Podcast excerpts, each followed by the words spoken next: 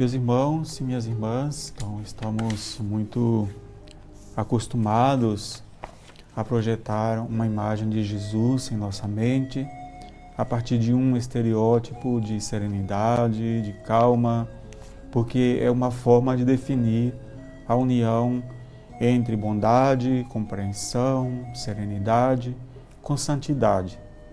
Mas essa ideia fica meio confusa quando nos deparamos com os textos em que Jesus entra em confronto com os fariseus e doutores da lei.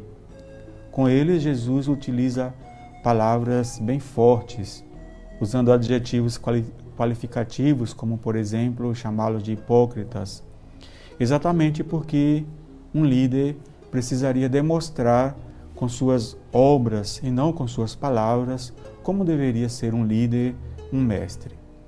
Em vista disso, o Evangelho de hoje nos apresenta o tipo de mestre que não está servindo a Deus.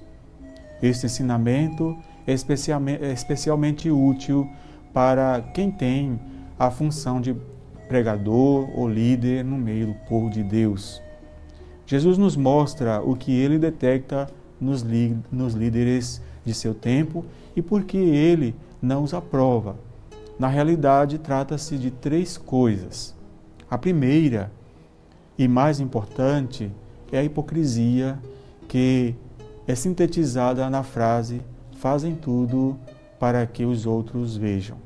O segundo é a opressão ao pobre, expressa na frase: amarram pesados fardos e os colocam nos ombros dos outros, mas eles mesmos não estão dispostos a movê-los nem sequer com um dedo pois a forma como a, as leis são aplicadas a torna né, desfigurada, pois deveria servir para trazer vida, mas só causava mais sofrimento para o povo. E o terceiro ponto é a incoerência segundo sua recomendação. Façam o que eles dizem, mas não façam o que eles fazem.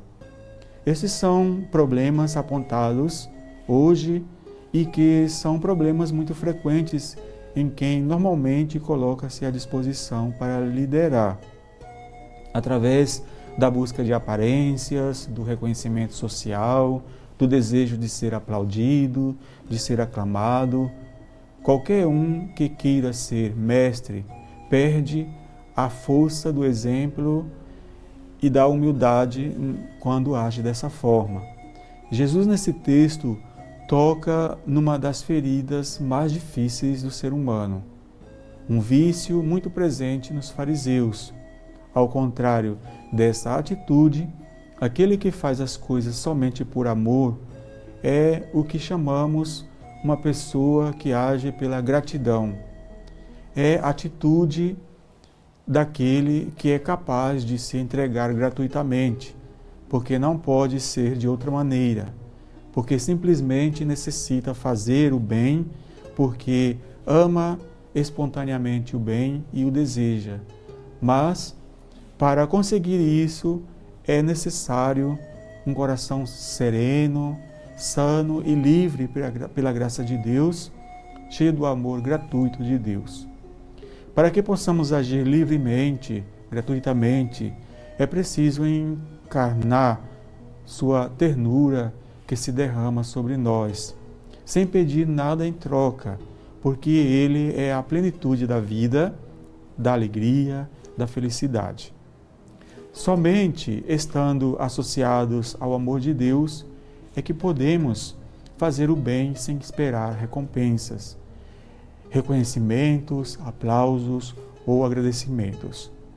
Esta experiência de não necessitar de uma aprovação permanente dos outros, esta vida posta nas mãos de Deus e não na força dos elogios, possibilita uma sensação de profunda liberdade. Porém, a vida daquele que faz as coisas só para ser bem vistos ou para receber reconhecimentos, produz uma sensação de tremenda escravidão pelo prazer da grandeza. Uma das coisas que podemos aprender desse evangelho de hoje é que, como discípulos de Jesus, deveríamos ser pessoas de poucas palavras e muitas obras.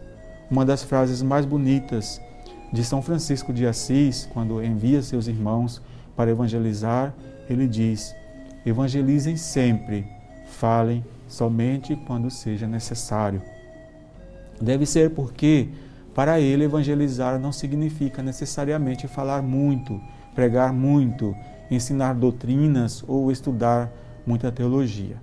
Portanto, o Evangelho de hoje soa um pouco como uma indireta para todos os que se dedicam em falar demais, pensando que estão agradando a todos. Convém que todos os que temos alguma autoridade na igreja, desde o catequista até o Papa, observemos esta leitura com atenção e façamos uma revisão da nossa vida, pois poderíamos ser enquadrados naquelas palavras de hoje sobre colocar fardos insuportáveis sobre os outros, mas não seríamos capazes de mover um dedo para ajudar. Evangelizemos mais com atitudes do que com palavras. Louvado seja nosso Senhor Jesus Cristo. Para sempre seja louvado.